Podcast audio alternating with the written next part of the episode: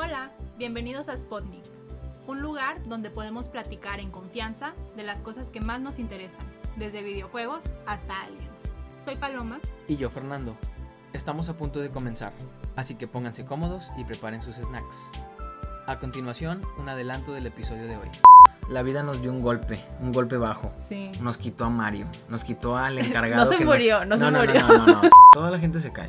Hasta los profesionales se caen. De repente me tocó ver gente, estaban cae y cae y cae y lo siguen intentando. Y eso a mí me impulsa y me motiva también seguir intentando las rutas difíciles. Como si no hubiera habido nada nunca ahí. Literal, la vida te quita todo.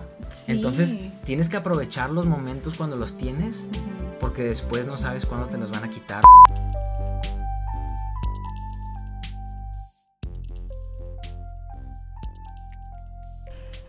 ¿Qué creen? Regresamos a la vida fit después de más de un año de inactividad. Y it's kicking our ass. Sí, sí, está muy difícil. Está muy pesado. Yo nunca pensé que, que me fuera a lastimar como estoy lastimada. Es que estamos yendo casi todos los días. Llevo menos de dos semanas y mis manos han estado lo peor que han estado, creo que yo, yo creo que en toda su vida. Están súper fregadas. Sí. They're fucked up. Es que escalar, que todavía no lo, no lo mencionamos, pero estamos escalando. Ajá. Empezamos a escalar otra vez. Y escalar te friega mucho las manos. Te hace callos y luego se te caen los callos o se te desgarran los callos y es doloroso y es, es común y es, es, es difícil. O sea, no es fácil escalar. O sea, no crean que ya están, o sea, tal vez estoy exagerando un poco, no están inservibles, no me duelen, pero No, pero sí están lastimadas. Comparado a como eran mis manos antes, sí están muy, están muy dañadas. Es que tus manos eran muy suaves y muy bonitas y delicadas y humectadas. Manos de princesa. Sí, o sea, mis uñas las tenía bien largas, ya me las corté. Mis manos tenían cero callos, cero raspones, llenas de callos y de raspones. Pero te estás haciendo más fuerte. Eso sí, me estoy haciendo ¿sí? Más fuerte y estoy haciendo algo que no estaba acostumbrada a hacer. Significa que tus manos se van a hacer más fuertes. El hecho de que estén lastimadas ahorita. Van a crecer más fuertes. Pues, ok, ¿cómo empezó todo esto? Hay un gym que está cerca de nuestras casas que es para escalar, gym y pues como fitness, pero lo centrado es em, escalar. Entonces, ni siquiera, o sea, estábamos tan seguros de nuestra decisión que ni siquiera, ni siquiera hicimos un trial. Llegamos sobres, La membresía. la membresía. Ya, para obligarnos a movernos. Estábamos- Obligarnos a ir. Estábamos muy seguros de nuestra decisión. Y hasta es un gym de bouldering. Los que conocen la escalada como bouldering es eso. O son piezas de plástico de diferentes colores, diferentes tamaños, dificultades. Y la idea es como completar rutas y escalar. Algunas son de altura, algunas son por rutas, algunas son de travesía, de lado a lado. Pero la idea es escalar dentro de un gym que simula un poco como escalar montañas en el exterior. Ajá. Y hay parte que es para subir como con una cuerda, Con arnés. con arnés, y hay parte para subir sin nada. Yo personalmente prefiero subir sin nada porque siento que el arnés pues te ayuda mucho, quieras o no. Además, pues el arnés te, te limita porque no te vas a caer. Y siento Sí. que algo importante de, de escalar es caerte. Sí, tienes que aprender a caerte y tienes que aprender a volverte a, a parar y volver a intentarlo. Sí, o sea, creo que sí es como algo muy importante y por eso también prefiero como hacerlo sin nada. También siento que caerte como que es un, un pequeño, como una pequeña patada en tu ego. O sea, como que caerte es como que, ah, no pude, pero también te impulsa a volver a intentarlo y cuando logras la ruta también es un boost de ego. Bueno, para mí no es una pequeña patada, es una gran patada. Pero no Eh, pasa nada, caerse es normal. Significa que estás intentando una ruta difícil. Pues sí, o sea, no sé si ya lo he comentado en el podcast, pero la verdad es que el- la pandemia me pegó mucho en mi confianza en mí misma A todos. y en mi, o sea, como mi resiliencia y mi, como creer en mí misma. Y la verdad, estaría mintiéndoles si les dijera que ha sido fácil, que está fácil caerse, que está fácil intentar algo que nunca habías hecho en tu vida. Bueno, no, o sea, sí, ah, más bien. Sí lo habíamos hecho, pero sí. no lo habíamos hecho tan a fondo como ahorita. O intentar algo, o sea, simplemente intentar algo nuevo. Y pues digamos que sí intentamos, siempre estamos intentando cosas nuevas. En la escuela siempre te ponen un problema más difícil, presentas exámenes, el podcast pues es algo que nunca en la vida habíamos hecho, pero nunca había sido algo que fuera que tu cuerpo Mm. esté siendo retado. Y que te sientas débil, o sea, que digas, wow, o sea, no puedo, o sea, mi cuerpo ya no, ya no puedo más, ya, ya se cansó tanto mi cuerpo que me falla el cuerpo. Ajá, o sea, como que sí, sí, de que eh, obviamente sé lo que es fail, o sea, sí sé lo que es failure, pero tal vez, bueno, o sea, sí lo había experimentado, pero es distinto porque aquí no le puedes echar la culpa a nadie más más que a ti. O sea, si no puedes, eres tú, son tus manos, es tu espalda, son tus músculos, tu, técnica. flexibilidad. Y luego te, o sea, bueno, no sé, está padre grabarte Ah, es súper importante. y, y notar tus errores identificarlos. Está padre, no Está sé, padre. Es, es interesante. He aprendido mucho como de cómo respondo a problemas. Si me rindo, Sí, no me rindo. ¿Qué Son- pasa si me caigo? Este es un problema físico, es un problema eh, que tienes que resolver con tu cuerpo y con tu mente. O sea, tienes que buscar la manera de, de agarrarte y poder balancear tu peso entre piedritas chiquitas en la pared y de repente nada más puedes usar un pie, de repente nada más tienes una mano, de repente necesitas como jalarte con el pie, empujarte con el pie. Está súper interesante y, y es muy interesante también ver a la otra gente cómo hace las rutas. Porque a veces tú haces una ruta y dices, ah, esta es la mejor manera para hacerlo. Y luego ves a otra persona y lo hacen ver mucho más fácil y usan diferentes agarres, usan diferentes los pies y empiezas a ver cómo cualquier persona puede buscar su forma para atacar un problema y no necesariamente sea una mejor o una de que peor forma de escalar, pero pues obviamente hay técnicas más sencillas, más avanzadas que te pueden facilitar una ruta o que te pueden hacer que no puedas pasar una ruta. Si Sí. te falta una técnica, hay rutas que no puedes hacer. Y tienes razón, o sea, cuando nunca has escalado o cuando no escalas, o sea, no sabes lo que se siente, la gente lo hace o se ve Lo- sí, lo muy, ver. muy fácil, lo hace Lo- ver sí. demasiado fácil. Sí, lo hacen ver muy fácil. pero no es, no es nada fácil. No. Está muy pesado. Sí. Pero bueno, ¿cómo llegamos? ¿Cómo llegamos aquí? ¿Cómo llegamos aquí? ¿Cómo llegamos a escalar? ¿Por qué estamos haciéndolo ahorita?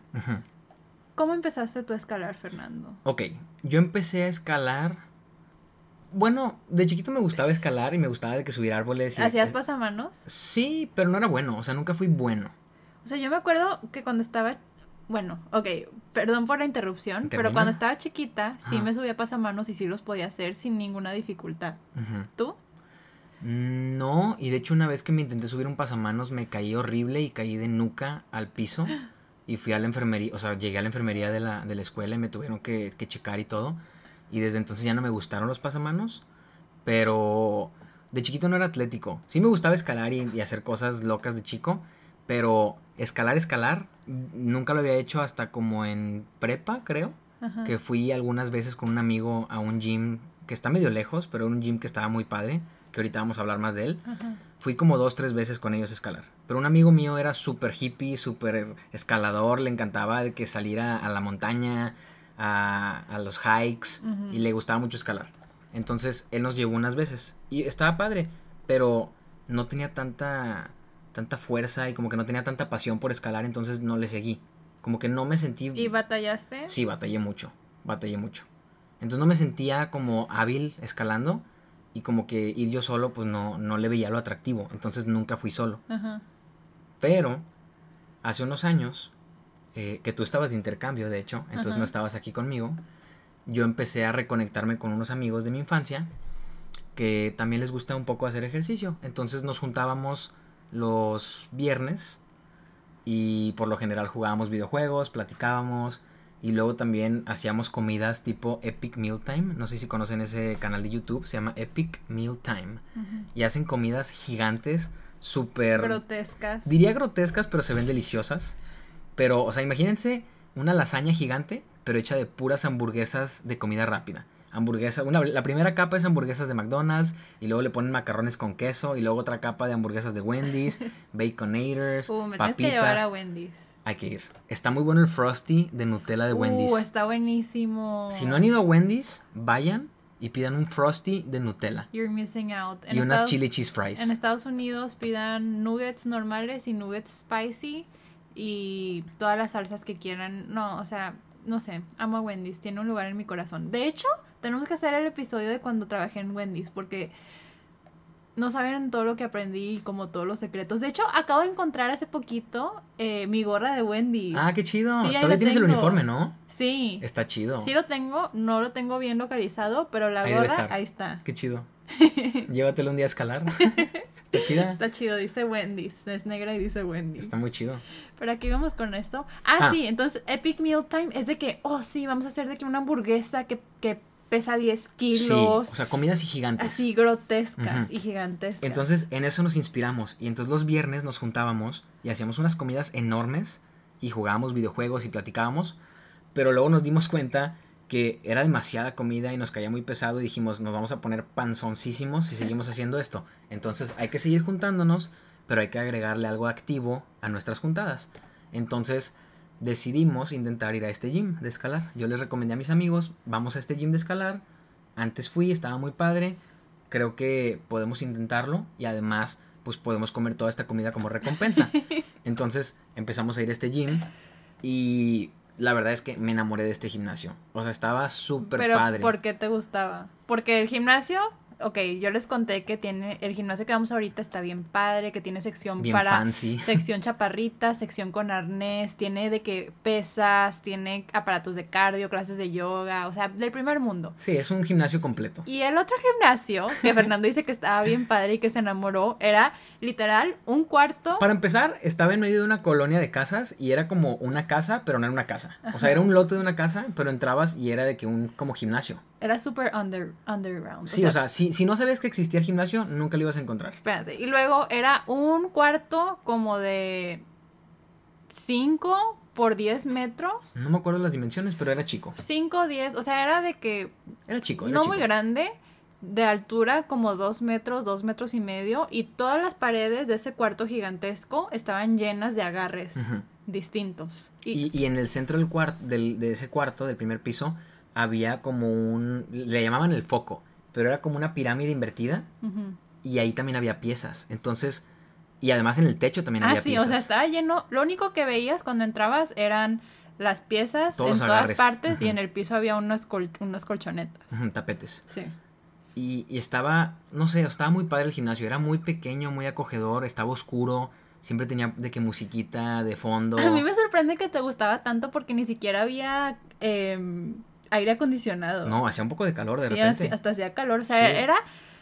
No quiero decir de que plain, pero sí era muy. Comparado ahora, era, era muy rudimentario. Sí, ni era muy siquiera había. Ni siquiera te daban un ticket cuando pagabas. Sí, O sea, era así de que súper acá, homie. sí, o sea, Súper low key. sí, y estaba barato. Creo que pagábamos como 80 pesos el día, ya con la renta del, del equipo, Pero del- de los iban en, zapatos. en promoción. Ah, sí, íbamos los días de promoción. Nos convenía más. Pero además, cuando empezamos a ir, nos hicimos amigos del, del que estaba ahí, del encargado, que era súper buena onda. Mario. No creo que nos si escuches, pero... alguna vez escuchas esto, si al- llámanos. Ajá, si alguna vez escuchas esto, tú sabes quién eres. Eh, pero sí, nos hicimos súper amigos de este, de este chavo. Y era súper bueno escalando, súper buen pedo. Le preguntaba sobre las rutas, te ayudaba. Muy, muy buen pedo. Y, y estaba muy ameno el, el gimnasio, muy padre. Y además en la parte de arriba tenía un poco de, de zona para ejercitar también, pero mucho más rudimentario. O sea, eran máquinas mucho más viejitas Sí. y más X y casi puras cosas como de peso propio pero estaba muy a gusto el gimnasio. Y, y como que era medio underground, como dices tú, entonces no se llenaba tanto. Sobre todo los viernes, que íbamos los viernes, no se llenaba tanto. Entonces estaba muy a gusto, muy tranquilo, hacíamos nuestro ejercicio y luego nos íbamos a tragar nuestras comidas gigantescas. que voy a buscarles fotos, seguramente tengo alguna y les podemos postear en Instagram Sí, para que vean las cantidades de comida que, que nos servíamos. sí. Entonces ahí empezó, ahí empezó mi, mi pasión por la escalada, por así decirlo. Pero, o sea, de ahí a la primera vez que habías ido con tu amigo de secundaria. ¿ya te sentías más fuerte o Sí, porque- empezaste o qué? Me sentía más fuerte porque yo ya tenía tiempo yendo al gimnasio. Y pues como todos los hombres, cuando vamos al gimnasio hacemos brazo, espalda y pecho. Ujú. Entonces tenemos mucha fuerza arriba. Entonces colgarte como que pues es, es, es fácil. No fácil, pero empecé a, a- a notar que ok, ya tengo fuerza, ahora me falta la técnica. Ajá. Entonces, de esa primera vez que lo intenté a esta vez que, que lo volví a intentar, me sentía mucho más cómodo, mucho más fuerte.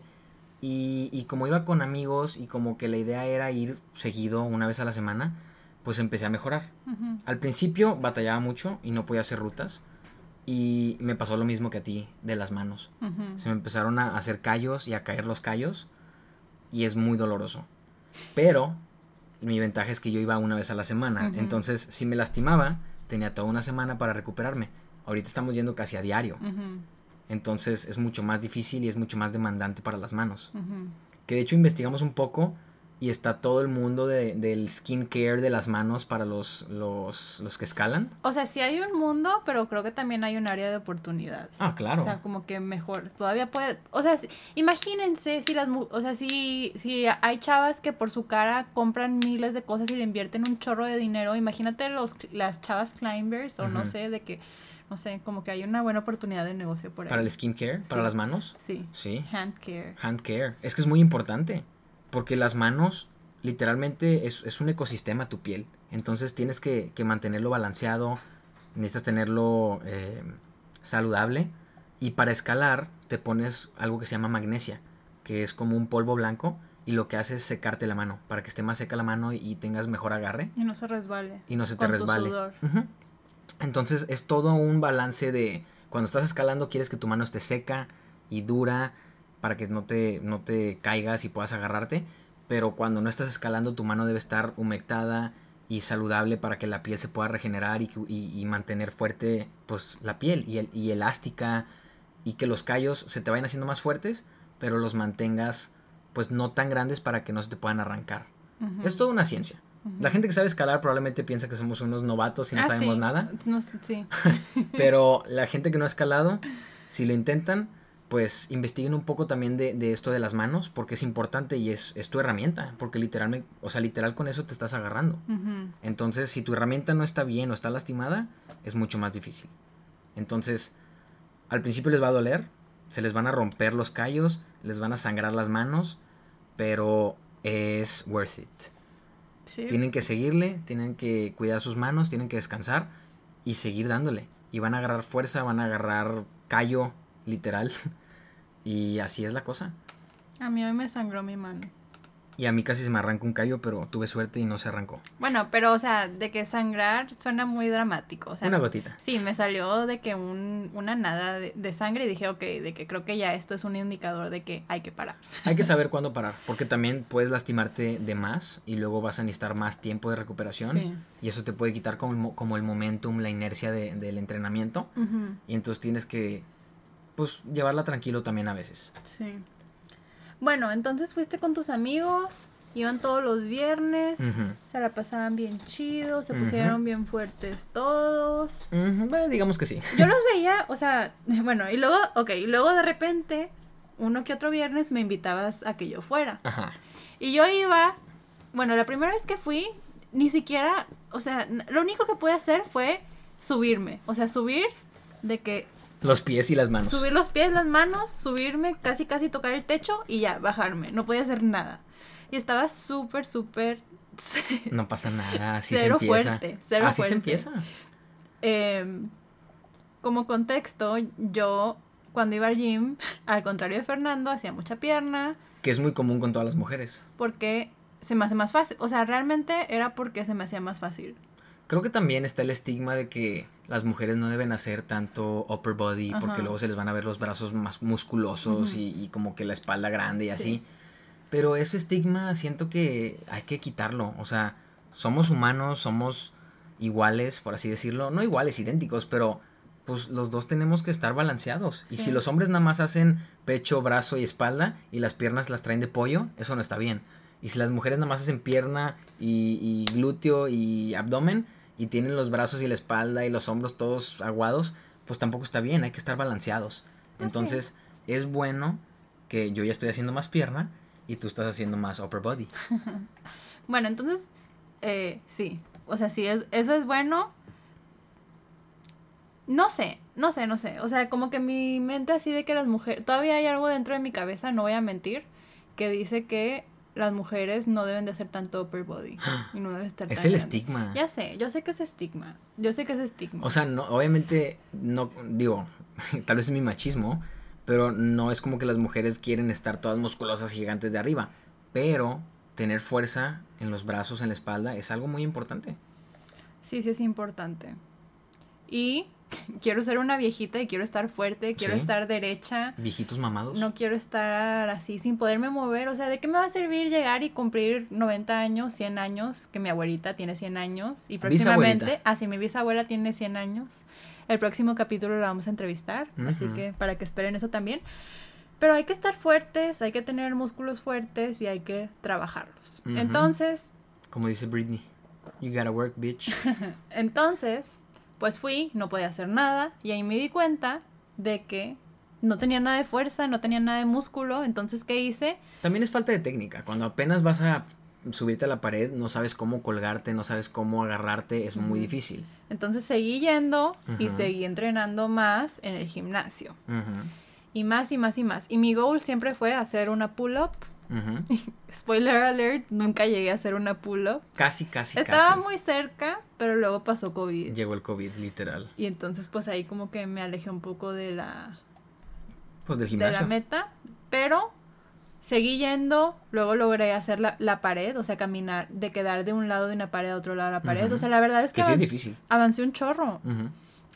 Y eso que solamente íbamos una vez a la semana. sí, Si fuéramos más seguido, hubieras avanzado más. sí, y entonces, pues, o sea, como que ya me sentía pro, de que ya había, empe- ya había pasado como que al siguiente nivel del gimnasio, así como que la pared que ya está inclinada, estaba empezando a hacer estas cosas distintas, y luego...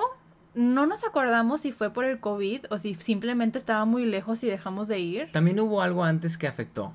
La vida nos dio un golpe, un golpe bajo. Sí. Nos quitó a Mario, nos quitó al encargado. No se que nos- murió, no se no, murió. No, no, no, no, no, sí, es cierto. Debería de, de decirlo mejor.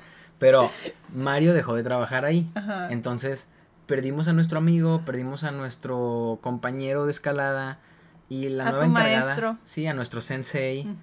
Que de hecho también dentro de la escalada ahí en, en este gimnasio pequeño conocimos más gente y una de esas personas que conocimos era un señor como de cuánto, unos 60, 70 años. Entre 60. 50, vamos a No, se veía más fregadón. Ok, yo quería ser 60. buena onda, yo quería ser buena onda, pero está bien, 60. No se 60. veía, no estaba fregado, Pero es que como estaba muy flaco, pero estaba muy flaco. como estaba muy flaco se veía todo chupado. Sí. Entonces se veía más viejo. Ujú. Ponle que unos 50, 60. Bueno, o sea, se cuenta que llegaba el señor todo flaquito así, de que con el pelo largo y así un chongo y pues tú te quedas así como que, pues, ¿qué onda? Nada que se sube a la pared, se pasa como 20 minutos. Sin así, bajarse. Sin bajarse en la Sí. pared, súper fuerte. De un lado al otro se aventaba 15, 20 minutos sin bajarse de la pared. Para calentar. Para calentar, literal. Y luego las rutas que nosotros batallábamos un chorro de hacer y hacemos ruidos y ¡ah! Él las hacía con tanta fineza y tanto delicadeza y tanta técnica que, o sea, wow, nos, nos sorprendía. Lo, lo apodamos el Hokage. Si alguna vez han visto Naruto, Hokage era como el, como el presidente de la tribu, pero era como el, el más, como wow, poderoso y con conocimiento, pero era un viejito, el de la serie. Entonces este era el Hokage de la escalada. Pero nunca le dijeron, No, ¿verdad? no, no, no, era a sus espaldas. Pero. Pero con respeto. Sí, es respeto, es respeto. Es como decirle el, el sensei también. Entonces, pues dejamos de ir. De hecho, además de que se nos fue Mario, también este señor dejó de ir. Porque su hijo eh, también iba con su hijo a escalar y su hijo se fue de intercambio. Entonces el señor dejó de ir los viernes y ya no lo veíamos. Qué triste. Sí, está muy triste. Ah, La vida te quita todo lo ya bueno. quiero llorar. Pero ah, bueno, espérense, ajá. y no les, no les hemos dicho lo peor aún. Ajá. Entonces, les quitan a Mario. Ajá. La vida de que sigue, continúa, cambia el semestre, empiezan a trabajar los amigos de Fernando, entonces ya no pueden ir todos, o sea, ya no se pueden juntar todos los viernes. Teníamos diferentes horarios. Y ya-. Y trabajamos. Sí, ya no podíamos ir. O sea, la vida los separó Y yo me metí ahí. Así yo, bueno, ok, yo te acompaño, Fernando. Y sí íbamos de repente. Y, y fui con Fernando, luego nos quitaron a Mario, trajeron a otra chava que era encargada que obviamente era diferente No era lo simplemente, mismo. no era lo mismo y no era el, el mejor fit en especial pues con hombres y de que una chava pues como que está, es Sí, diferente es diferente. simplemente Este, No estaba la camaraderie, la... ¿Cómo se dice? La hermandad o la... No sé, pero no era lo mismo. ya no eran bros Sí, ya no estaba el brohood. Dejó de ir él vino la pandemia. ¿Y qué creen? Fuimos hace como un mes. Ah, sí, cierto. Ya no existe. Ya no, ya no hay nada. Ya no existe, no hay nada. Literal pasamos por enfrente y no encontramos el gimnasio y dijimos, ¿dónde está? ¿Cuál era? ¿Cuál puerta es? ¿Está cerrado? ¿Pintaron la pared o qué? Ya no hay nada. Y luego encontramos una pequeña puerta que se podía ver a través y era un terreno baldío. Literal, quitaron todo. Es como si nunca hubiera existido ese gimnasio. Como si nunca, o sea, se desvaneció. Literalmente era un, un terreno baldío, como si no hubiera habido nada nunca ahí. No sé cómo quitaron toda la casa esa, porque era, según yo era una casa que remodelaron como un gimnasio. Y se sintió bien feo. Yo sí, sentí sí bien sentí feo. gacho, sí sentí gacho. Creo que tenemos una foto también, la vamos a buscar. Sí, Pero, pero. Literal la vida te quita todo. sí. Entonces tienes que aprovechar los momentos cuando los tienes, porque después no sabes cuándo te los van a quitar o van a cambiar. Qué deep. Nosotros nada más íbamos a hablar de escalar y, y ya. Un día cosa. fue la última vez que vimos al Hokage y no lo supimos. Un día fue la última vez que vimos a Mario y no lo supimos. Un día fue la última vez que fuimos a, a este gym y no lo supimos. Qué triste. Tienes que disfrutar los buenos momentos mientras estás en ellos, no después porque se acaban. Entonces, ahorita estamos disfrutando mucho el nuevo gimnasio. Como dice Barney, new is always better. Lo nuevo siempre es mejor. Entonces hay que buscarle lo bueno a lo nuevo. Y este gimnasio me está gustando porque está muy cerca. Está más grande. Y sobre todo ahorita con COVID, pues el otro gimnasio la verdad estaba tan chico y sin ventilación que me daría miedo ir y contagiarme. Entonces, pues hay que ver lo positivo. Y también las máquinas de ejercicio están más, más grandes, más amplias, hay más equipo. El precio, la verdad es que es bastante similar y está mucho más cerca. Entonces, pues. No salimos perdimos, no salimos perdiendo. Estuvo bien. Perdimos algunas cosas, pero como quiera ahí sigue nuestras, nuestras ganas de mejorar. Y además estamos yendo ahora sí mucho más constante. Tratamos de ir de perdida cinco días de la semana. Más o menos es lo que estamos haciendo, cinco o seis días de la semana. Y, y, pues además de hacer escalada, estamos haciendo gym. Entonces estamos mejorando nuestra técnica y agarrando fuerza. Pero pues la verdad sí es difícil. Y bueno, ahora sí vamos a, a nuestra experiencia con el nuevo gimnasio. Yo pensé que ya, ya había ido al otro gym, ya había con, con conquered de que un chorro de rutas, ya había pasado como lo más fácil, ya iba como a lo bueno, a lo intermedio. Ya puedes hacer muchas rutas. em, inclinadas. Ujú. Llego aquí al nuevo gym, paz. No soy buena, o sea, no que no sea buena para nada, pero me sentía como una buena para nada porque no podía escalar ni lo más sencillo. Buenos para nada son los que no intentan. Entonces, no eres una buena para nada. Bueno, o sea, y luego comparada con Fernando, pues Fernando podía hacer, no, o sea, no podía hacer todo, pero podía hacer Nah. mucho más que yo. Y más, pero no puedo hacer además, todo. Yo en la pandemia me cuidé mucho más y me ejercité mucho más. O sea, yo como que yo como que así seguía haciendo ejercicio, así motivada y así. Y Fernando, nada, o sea, literalmente no hacía nada. No es por echarte, Ya sé. pero y luego vamos al gym y digo, ok, de que pues soy intermedio, ¿no? O sea, de que voy a poder algo y no puedo nada y Fernando puede un chorro más que yo. Como premio de consolación, hace poquito hicimos squats y, y ejercicios de pierna Ajá. y me morí horrible. Ya no tengo nada de fuerza en las piernas. Nada, nada, nada, nada. Ok, bueno, en eso supongo que sí soy mejor, pero... Mantuve fuerza arriba, pero perdí toda la fuerza de las piernas. Me estaba, literal, me estaba desmayando después de los ejercicios de pierna. Perdón por mi pequeño rant, pero es que de No, verdad está bien. sí me dolió que yo yo pensaba que ya era una intermedia y nada, viene aquí la vida a decirme, Paloma, no eres tan buena como pensabas. Vuelve a aprender, no volver a aprender todo desde cero, pero sí, o sea, casi casi se sentía así para mí. Tal vez lo sentías así, pero acabas de mencionar algo que no te habías acordado cuando llegamos a este gym. Cuando la primera vez que fuimos al gym pasado, no podías ni siquiera subirte a la pared, muy apenas podías subirte a la pared. Y en este gym sí pudiste hacer algunas rutas el primer día. O Entonces, sea, tienes que verlo, bebés, no importa, tienes que verlo como una ganancia, las de niñitos. no importa, son difíciles. Hablando de niñitos, los niños que escalan están cañón. Tienen un chorro de músculos, están todos musculosos. Pero, claro, están, o sea, tienen mucha ventaja porque pesan literal un tercio de lo que pesamos nosotros. Ajá. Pero está impresionante porque hay unos agarres que están bien lejos y yo he visto niños que saltan, o sea, literal se, se lanzan y se agarran y se pescan. O sea, no entiendo. Pero me imagino que ya tienen mucho tiempo escalando. ujú. O sea, seguramente ya tienen años escalando. Son mejores que nosotros. Sí, son mejores que nosotros, fácil. Yo también me sentía muy pro en el otro gym Ajá. y llegando a este sí me sentí como que perdí mucha técnica y perdí mucha fuerza y además perdí mucha confianza. Porque en el otro gimnasio ya me sabía las alturas, ya sabía exactamente cómo caer. La peor caída era como de dos metros y medio. Y, no sí era te tanto. caíste, Sí me te llegué a caer. Sí, sí, espalda sí, me llegué a caer feo. Pero nunca me pasó nada. Ajá. Llegando, llegamos a este gym, entras y ves la altura. Son como tres pisos de altura. Algunas de, de los muros. O más. Eh, Esos son con arnés, pero, o sea, entras y ves la altura y yo dije, a la madre, si me caigo aquí me muero. Entonces, y, hasta la, la pared que es de sin arnés, Ah, sí, es mucho, Está mucho más alta. Sí. mínimo tres metros y medio, yo creo que llega. La primera vez que yo me subí, no, yo dije, "Me- si me caigo me muero. Es que sí da miedo, no te pasa nada. La Ah. verdad, las colchonetas están muy aguadas. Comparados al gym viejo, estas colchonetas es de que se siente que caes en pluma. En una, pluma, en una cama de pluma de ganso. No duele nada. Literalmente en el otro gimnasio no habían colchonetas sobre todos los agarres, tenías que agarrar colchonetas y llevártelas a donde estabas cayendo. y la colchoneta, ponle Estaba- que, sí, que era como, 10 centímetros. como unos 10 centímetros de grosor. Estas miden como Medio metro. Sí, como 40 centímetros, 40 sí. centímetros. Sí, Entonces, suavecitas. Está muy bien el gym. Sí. Pero yo sí me sentía súper ya pro. Y llegué a este gym y la verdad es que sí estoy batallando con muchas rutas. Hoy que fuimos, de hecho acabamos de llegar del gym, hoy logré muchas rutas. Sí. Pero porque me ayudó gente. Ajá. No me ayudaron, o sea, bueno, me dijeron cómo lo hacían y me enseñaron cómo lo hacían. Ajá. Y eso ayuda muchísimo. O sea, te dan tips. Sí, te dan tips. Te- te- literalmente te dan como, como si fuera un examen, te soplan las respuestas. Ajá.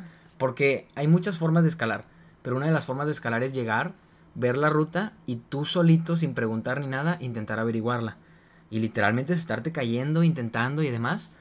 Y una vez que ves a alguien hacerla y te dicen cómo hacerla, o te dicen de que literal, este es el pie que tienes que poner toda tu fuerza y confiarle, si no me lo hubieran dicho, no lo hubiera intentado, porque da miedo.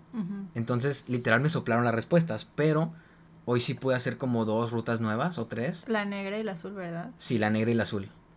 Dos, la tercera no la pude yo no estaba escalando, yo, lo- yo estaba viéndolo desde el gym, pero estaba espiándote. ¿Me estabas espiando? Sí. De hecho iba a grabarme, pero no pude, se me olvidó. Había mucha gente. Y yo, una, una eh, ruta que llevaba como, no sé, se sentía como mucho tiempo, pero al menos dos idas había, lo había intentado y no podía, y esta era como la tercera vez que iba. Lo logré, al fin lo logré, estoy muy orgullosa de mí. Y está difícil esa ruta porque está inclinada la pared. Acuérdate que en el gym pasado ya estabas a punto de pasar a las, a las paredes inclinadas y aquí ya lograste una ruta en una pared inclinada. Entonces, Yeah. progress. Yeah. Sí. Y es rápido, o sea, llevamos menos de dos semanas en el, en el gimnasio. Entonces, Pero mis manos están bien fregadas. es que necesitas descansar las manos. Sí, Pero imagínate cómo vas a escalar en un año. Quién sabe. Pero si no le sigues dando, no vas a llegar. Entonces hay que seguirle dando. Sí, hay que seguirle dando. Y si ustedes, los que nos están escuchando, tenían planes de empezar a ir al gym o empezar a correr o caminar o sacar al perro o nadar o hacer algo activo, empiecen hoy. Empiecen desde ya. Si ya es muy noche, empiecen mañana. Pero si lo están escuchando temprano, empiecen hoy. No hay mejor tiempo para empezar que ya. Sí, Porque en unos años van a desear que, que hayan empezado antes. sí. Entonces empiecen ya. También mi recomendación es de, o sea, no tienen que hacer todo, o sea, no tienen que hacer ya su mejor esfuerzo, no tienen que quedar así muertos, no tienen que, no tienen que comer pura proteína, así, no. Yo- o sea, empiecen de que, ok, voy a empezar a hacer ejercicio, pero tal vez voy a seguir comiendo mis papitas, voy a seguir tomando coca, y luego ya la siguiente semana, ok, voy a dejar de tomar coca.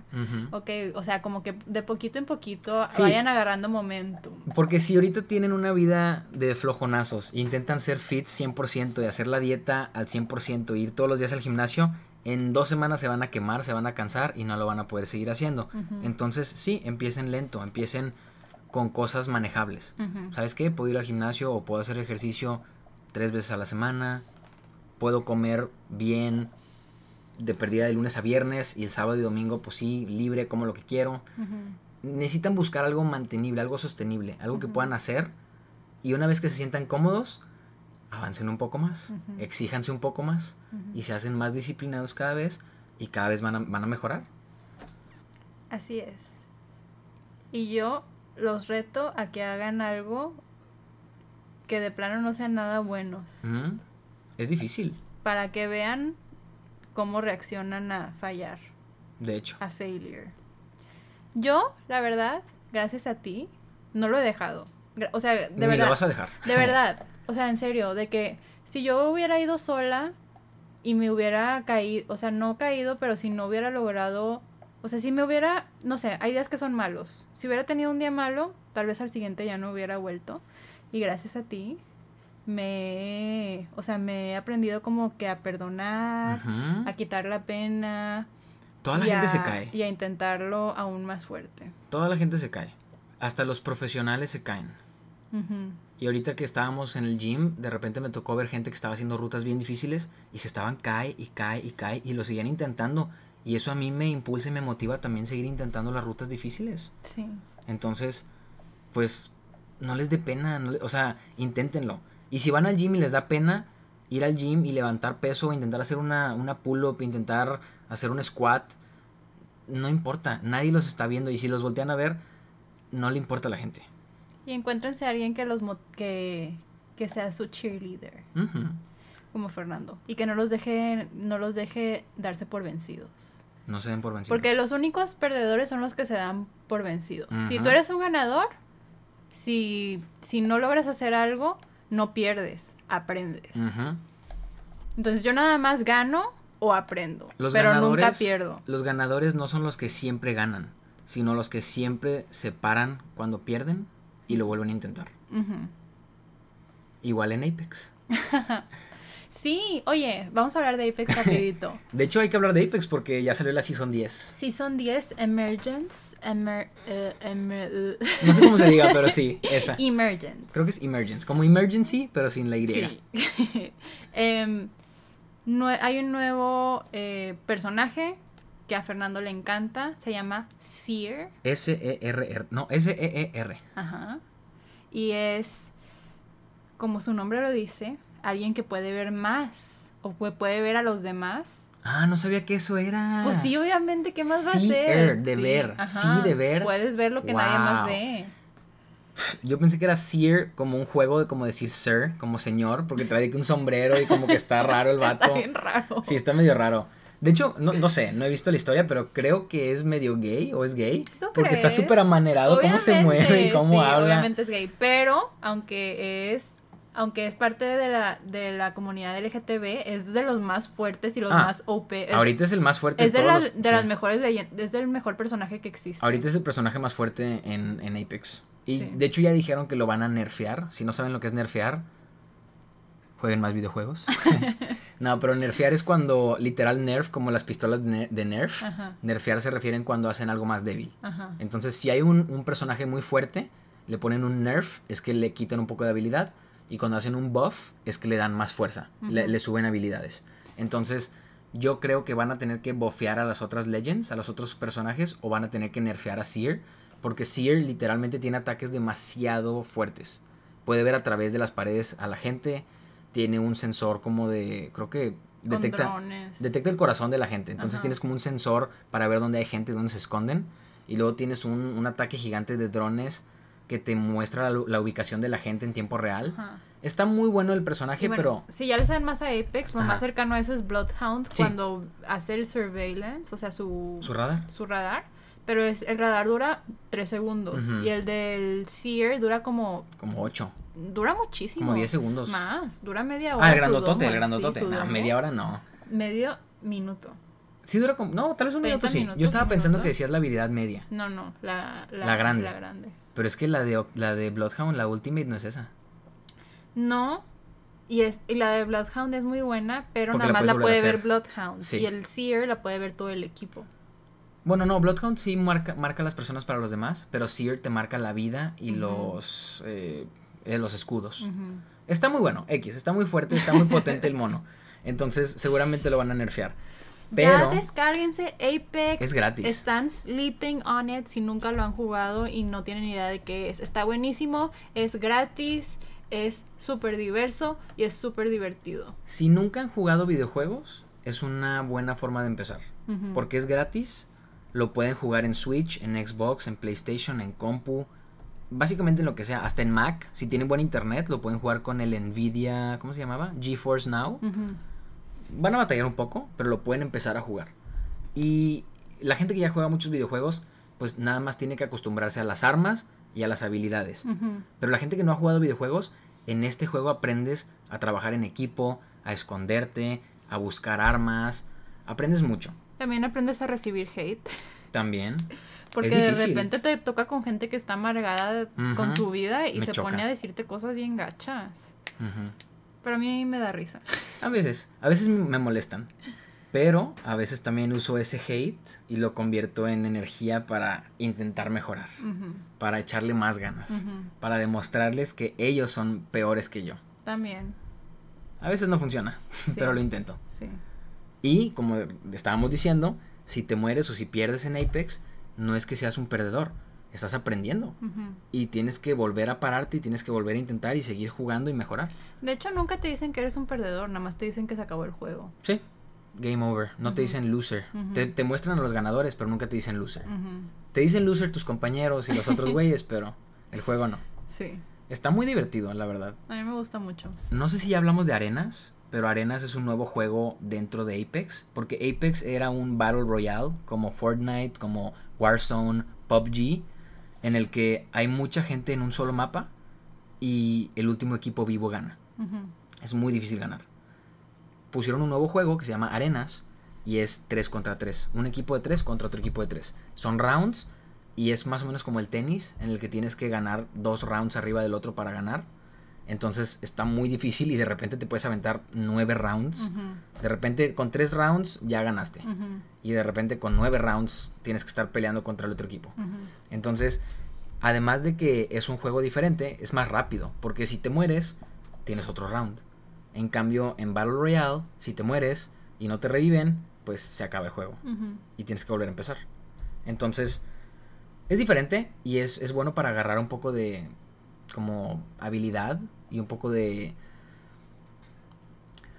pues el feel, ¿no? Del juego. O sea, te ayuda a, practicar con las armas. Entonces, ¿te recomendarías que primero jugaran arena? Sí, yo creo que primero deben jugar arenas. Para que se familiaricen con las armas, sobre todo porque en el firing range, en el training, puedes usar las armas, pero solamente puedes dispararle a los monitos parados. Y, y eso no es, no es real, no es representativo como es el juego. En arenas puedes probar las armas diferentes con monitos reales que se están moviendo y te va a ser mejor. Entonces, oye, ahora que lo pienso, nuestro micrófono se parece a una granada del Apex, Ah, sí, un a la poquito. Thermite. Ah, sí. De sí, hecho. es cierto, tiene la misma forma. Se parece mucho y el color. Como un, cilindri- un cilindro y color rojo. Sí, Uh, me está recuerda. chido. Está chido. Es el Thermite. Sí. Pero bueno, regresando a la escalada. Ajá. Hay muchas cosas de la escalada que no entendemos. Sí. Pero las rutas empiezan desde el VB, al menos en este gimnasio, VB, que creo que son las rutas de bebés o de niños. Así le digo yo. Yo soy una bebé. Porque nada más hago de esas. Mi bebé. y luego están las B0, B1, B2, B3, B4. Creo que llegan hasta B14. Ujú. No estoy seguro. La gente que sabe escalar se está dando golpes en la cabeza. No somos expertos. En un año vamos a hacer otro podcast, vamos a saber más. Yo lo mejor que he podido hacer creo que es un B2, Ujú. creo. Y tú ya sabes hacer B0s. Creo que ya has hecho un B1, ¿no? Sí, seguramente sí. Creo que era un B1. Creo que dijeron que He la hecho morada era un B2 B1. con mucha, mucha ayuda. Sí. Ok, true. Pero a lo que voy es, o sea, yo me siento súper bueno, no súper bueno, pero me siento bien y aún así me falta mucho, mucho por lograr. Entonces, no sé cuánto tiempo me voy a tardar, pero me gustaría poder llegar a hacer rutas difíciles. No sé qué tan difíciles, pero también me pongo a pensar, o sea, la gente que ya es experta y hace las rutas más difíciles, cuánto tiempo le ha invertido y cuánto esfuerzo y cuánto sudor y cuánta sangre ha, ha derramado por esta por este deporte, por esta pasión. Hay que preguntarles. Es que está cañón. De hecho, deberíamos entrevistar a alguien que sea un pro. Creo que hay gente pro, o sea, que, que si escalan de que montaña pro, que van a este gimnasio, que podríamos entrevistar. Puede ser. Porque imagínate, o sea, todo el tiempo que le hemos invertido, bueno, es poquito, pero, o sea, siento que le hemos invertido. O sea, si vemos de que las últimas semanas, pues sí es poco, pero en general, pues sí hemos ido bastante tiempo. y siento que todavía nos falta mucho. Quiero saber qué, qué, qué, qué se necesita para llegar a un B12 o un, B, un B13. O sea, ¿qué, qué tan difícil es? ¿Cuánto tardas en llegar? ¿Qué tanto tienes que, que hacer para llegar ahí? ¿Crees que lleguemos? Hay que preguntar. Hay que no ver. sé. Yo no sé si quiero llegar a tanto, la verdad. Yo, bueno, después vamos a recomendarles también otra película, pero la de Free Solo. Ajá. Esa película me hizo como inspirarme en querer, querer mejorar, querer poder escalar más y más. Y el hecho de que este chavo, Free Solo significa que lo hace sin arnés, Ajá. pero este, este chavo, Alex Honnold, escala montañas enormes de un kilómetro de altura sin arnés. Yo no quiero hacer eso.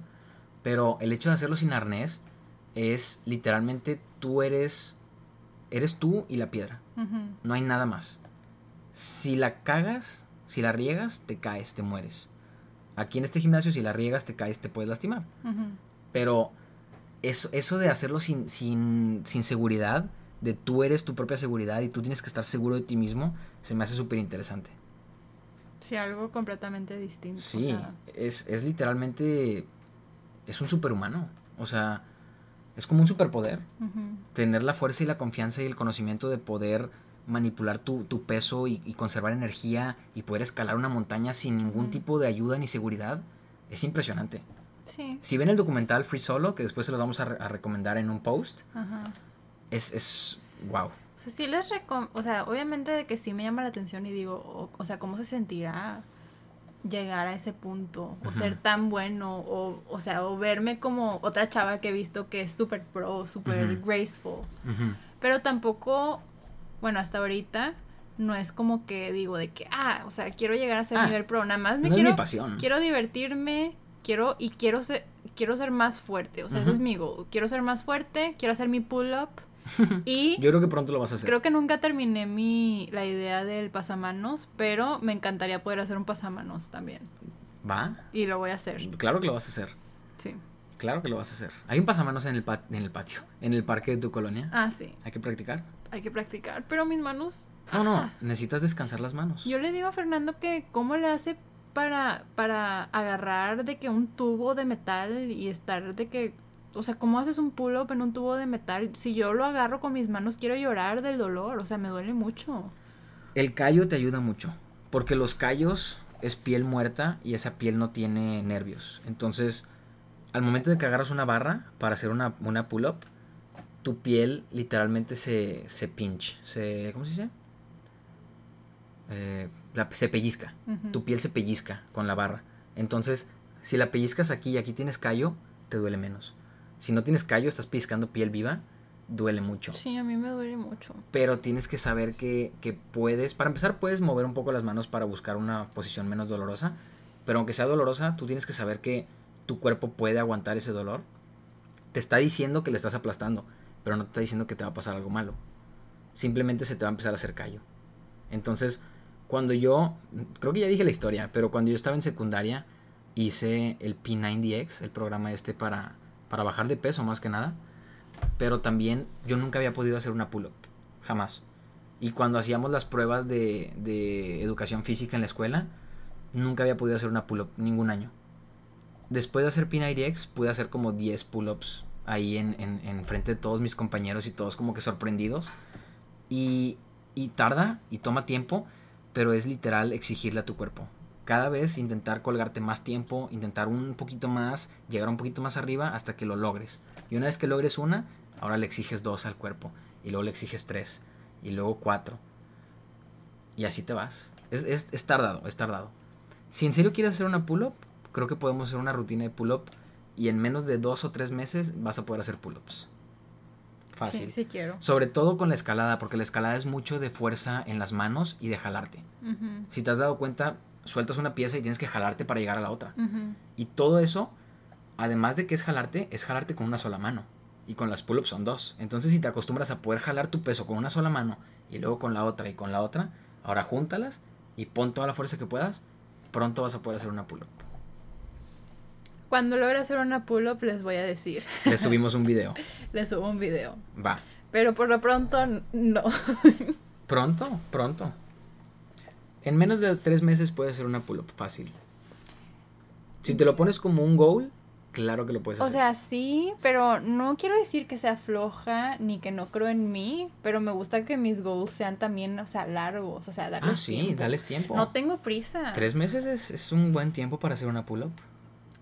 Sí, pero está bien que estás conmigo, que eres mi novio, que estás conmigo y que estás como viéndome, impulsándome a mejorar, porque yo tal vez me hubiera puesto una meta mucho más larga. ¿Larga? No, en tres meses. En tres meses puedes hacer mucho. Además, no estás exigiéndote mucho. Una pull-up en tres meses, sí lo vas a hacer. Fácil. Tienes que empezar con ayuda. Puedes poner una silla abajo, puedes usar las bandas de resistencia, pero después vas a poder hacer pull-ups. Créeme. ¿Puedes hacer un chorro de, de fuerza con las piernas? Sí, eso sí. No podías hacer eso antes. No. Es de poco a poco. Pues sí, poquito a poquito. Poquito a poquito. Primero te quitas peso para hacer la pull-up y ya después que seas pro te vas a agregar peso para hacer pull-ups. Yo todavía no puedo con peso, pero ahí vamos, ahí la llevamos. Además de que estamos haciendo un chorro de ejercicio y estamos comiendo saludables, pues vamos a perder un poco de peso y entre más ligero estés, más fácil es colgarte. Pues sí. Entonces, cada día que vayamos al gimnasio es un día que va a ser más fácil y te estás acercando más a hacer pull-ups.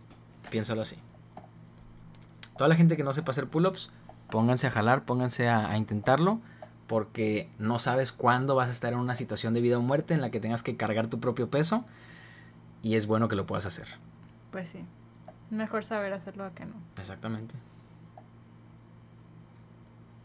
También fíjate que eh, cuando hemos visto los, los shows de American Ninja Warrior y esos shows, los que tienen un fondo, un background de escalador, o sea, los que venían de escalar, tienen un chorro de fuerza. Y son los que llegan súper lejos en esos, en esos challenges. Y siento que es porque, pues literalmente tienen tanto control de su cuerpo y pueden como distribuir fuerza entre una mano, otra, un pie. Saben cómo, cómo distribuir su fuerza y su peso. Y saben conservar energía, que es muy importante en esos tipos de, de shows. Entonces, escalar es un muy buen ejercicio. Aunque no lo veas como una pasión y como que queramos ser profesionales y escalar. O sea, obviamente sí quiero mejorar, nada más. Ajá. No sé si quiero llevar al nivel 10. No, no, no. Pero aunque no lo veamos como queremos ser profesionales, es súper buen ejercicio, súper demandante, súper cansado. Yo creo que es un, un muy buen ejercicio. Y es de cuerpo completo. Ujú. Usas todos los músculos de tu cuerpo. Usas más el upper body. Que el Usas las body, piernas. Pero no tanto. En las rutas que estamos haciendo, no tanto. Pero hay unas rutas que si no usas las piernas, no las puedes hacer. Pues sí, también. Pregunta del día. Si tú fueras a bofear a un personaje en Apex, ¿a quién bofearías y qué le harías? Bofear es para abajo. No, bofear Ah, es más para fuerte. arriba. ¿A quién le agregarías fuerza en Apex? Ay, pues a quién no. Em,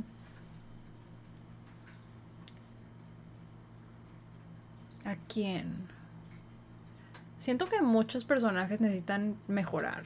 Muchos. Sobre todo con los nuevos, porque Valkyrie, que era de la pasada, Ajá. el hecho de que puede escapar volando y puede tirar los misiles, es, también está, está fuerte. O sea, Sí. siento que están sacando personajes fuertes y se están olvidando un poco de los originales. Yo a Lifeline le regresaría el escudo cuando está reviviendo a alguien. Cierto. Yo haría eso. Lifeline es como el healer del juego Ajá. y es la que puede revivir a la gente más rápido.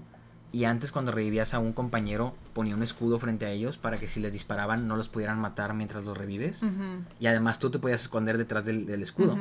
Y, y, pues era muy bueno y lo quitaron. Yo regresaría a eso. Yo regresaría a eso también, tienes Sí, razón. Yo lo regresaría. Y ahora con Seer, Dejen puede- de hacer tantas legends, o sea, tantos personajes em, que no son fuertes o Sí. malos. Fuse tampoco era bueno. El, Sí, el no. antepasado No, no es bueno. no es bueno. Creo que lo van a hacer más fuerte también. Ah, y Watson también se supone que la van a buff. Watson es una que puede poner unas como... ¿Cómo se llaman? Unas bardas como electrificadas. Pero nadie cae en ese truco. Porque son muy obvias. Y además eh, su otra habilidad que es como regenerar sus escudos es muy lento. A comparación de Octane, que se le recupera la vida muy rápido y mucha gente lo usa. Creo que Octane sigue siendo uno de los top para jugar. Creo que Seer ahorita es el top, pero antes Octane era el top. Entonces, yo creo que deberían de bofear, por ejemplo, a Bloodhound, que tiene el radar. Yo creo que deberían de agregarle la misma funcionalidad que tiene Seer, de poder ver los escudos. Y tal vez... mm, Es que es una pregunta difícil porque todos difícil. pueden mejorar. Y nadie va a estar feliz. O Sí. sea, hagan lo que hagan los de Apex, la gente se va a quejar, van a decir que debieron haber hecho otra cosa. Es imposible como hacer que todos estén contentos. Pero sí creo que deberían de balancear otra vez las, las legends, los characters. Porque han sacado muchos fuertes y muchos débiles y necesitamos balancearlos. Pero ¿cuál harías? Mejor. Tú dices que Watson. Watson está muy... Yo la tengo en, en una de mis cuentas y está bien chafa. está bien chafa. Ya nunca, nunca la usé. Horizon también creo que la podrían hacer más fuerte. Sí. Porque al principio su, su ultimate, que era el hoyo negro y jalaba a la gente, era súper fuerte y mucha gente como que se quedaba atorada y lo, lo nerfearon, lo hicieron más débil y ahora ya no sirve de nada. La gente ya nunca cae en ese... Bueno, en una arenas, cuando estábamos jugando este fin, yo sí me eché a una Sí, lifeline. Muy chido. con el hoyo negro. Sí, Pero es más difícil que la gente caiga en eso. sí. Antes estaba más fácil. Sí, Tal vez deberían hacer un poco más fuerte esa, esa habilidad. tal vez. Estoy de acuerdo. Pues sí. Y nos quitaron una de las armas que nos gustaba, la Alternator. ¿O no te gustaba a ti? Ay, los Spitfire, sí, cierto. Pero los Spitfire la hicieron bien chafa. O sea, ya no es nada accurate. Cuando La estaban haciendo bien chafa. Ajá. Es que toda la gente lo usaba y estaba muy fuerte. Ujú, Y sacaron una nueva que se llama la Rampage, pero es súper lenta. Le tienes que poner una Thermite Grenade, una granada para cargarla, para hacerla rápida, pero se te gasta bien rápido el efecto ese. Ujú. Y siento que les falta como tunear esa arma. Tiene potencial, pero todavía creo que le pueden hacer mejor. Bueno, gracias. Bye. Bye.